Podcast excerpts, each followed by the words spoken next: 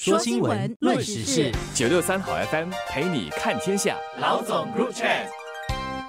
你好，我是罗文艳，华文媒体集团营运总编辑。你好，我是吴欣迪，联合早报总编辑。国家人口及人才署上星期五发布了新加坡的二零二三年人口简报。最新的报告显示，截至今年六月，新加坡的总人口达到五百九十二万人，比去年同期多了百分之五。总人口的三个组成部分，也就是核心的公民人口、永久居民人口和非居民人口都有增加。其中增幅最大的是非居民人口，增加了百分之十三，达到一千七百七十七万人。这是因为我国主要经济领域在在疫情解封后，需要赶工完成在疫情期间拖延的工程，当中特别是以建筑业、海事业和加工业的工作准证持有者居多，因为这些领域的承包商需要聘请更多客工，赶紧完成被延误的工程。新加坡的公民人口则增加百分之一点六，达到三百六十一万人。我国公民人数过去五年都在三百五十万人左右，这次增加到三百六十一万人，相信是第一次突破三百六十万的关口。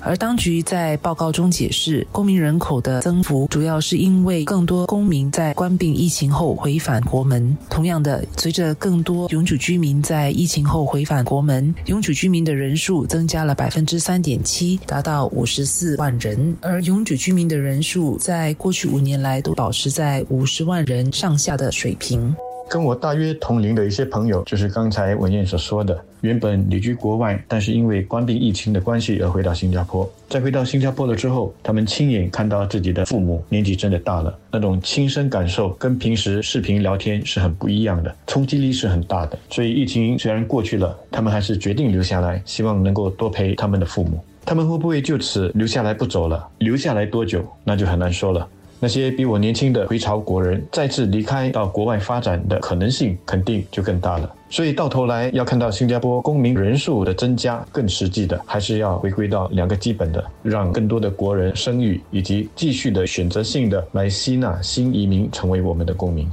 报告的一个好消息是，去年国人的喜事比较多。配偶至少有一人是本地公民的新婚夫妻，去年增加了百分之五点七，达到将近两万五千人，是过去十年来最多的一年。不少情侣因疫情而推迟了结婚计划，所以二零二零年疫情期间的新婚夫妻不到两万人。过去两年的新婚夫妻人数上升，相信是因为他们在疫情过去后恢复了结婚计划。我们如果比较过去五年的平均均新婚夫妻人数，就会发现他们其实比之前五年的。人数还是减少的，因此，如果我们看比较长远的趋势，公民的结婚人数是在逐步减少的。与之相关的就是新加坡籍的婴儿人数，本地居民的婴儿人数是逐年减少，去年出生的只有三万出一点点，比前一年还少了百分之四。居民的整体出生率创一点零四的新低，已经不是新闻了。当中华族的生育率更是跌破一，只有零点八七。许多人指出，去年是虎年，可能。影响了华人的生育计划，但我不认为虎年对现代夫妻而言有那么显著的影响。更大的趋势，相信是基于生活费的顾虑，祖屋延迟交付，或者是夫妻本身就选择不要有孩子，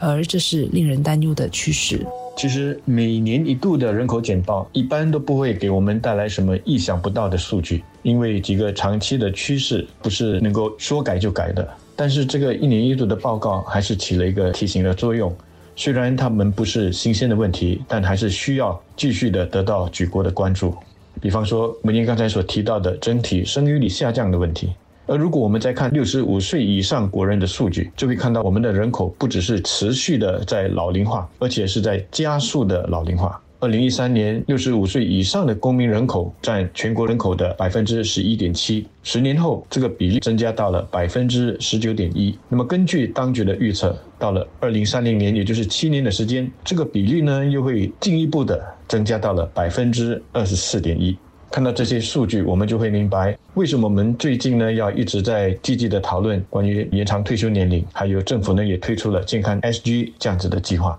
如果不确保年长的国人能够持续的保持健康、保持经济活跃、继续的工作，那我们不只是浪费了宝贵的人力资源，而且还将加重年轻国人的负担。联合早报访问的分析师认为，按照人口增长的走势，总人口估计明年将能够突破六百万人。如果本地生育率明年会回弹一些，或者非居民人口因为经济需求而再增加一些，相信是有可能突破六百万人的。但如果根据刚才我们所谈到的比较长远的趋势，人口迅速老龄化、新婚夫妻减少、生育率下降等，核心的新加坡公民人口数字是不会自然增加，反而是会缩减的。如果核心公民的人数缩减，新加坡将难以长期持久的蓬勃发展下去。当然，随着国人生活和健康素质的提升，退休年龄推迟，工作生产力提高，都将有助于抵消人口老龄化对经济的挑战。但我们还是得通过接纳更多的移民为公民，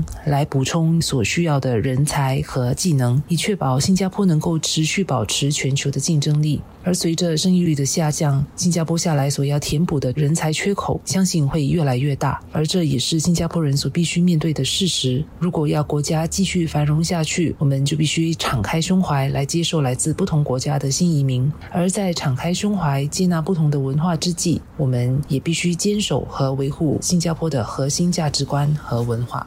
我注意到一些新加坡人把引进外来人才、吸纳更多的新移民当成是我们的一场噩梦，一直在那里大做文章。而当中呢，有不少是所谓的有识之士，受过高教育的。我不知道他们是选择性的故意看某一些数据而已，还是他们真的看不清我们刚才所谈到的这些数据背后的意义。关闭国门，不让外来的人才来填补我们人力资源的不足，根本不是我们能够有的选项。实际上，真正的噩梦是我们的经济走下坡，外国人才不再认为新加坡有足够的吸引力，他们不再把新加坡当成是他们所考虑移民的目的地。这样的情况如果发生，就会造成一个恶性的循环。外来的人才不来了，我们的经济就会更受到打击，新加坡就会一步一步的往谷底下滑。而我们不能够天真的以为，我们能够持续不断的从那些传统的人才来源国那里吸取到我们所需要的新移民。世界的经济、政治环境在改变，我们千万不要以为我们现在有的都是理所当然的。希望这个每年一度的人口简报能够让我们国人看到这些现实。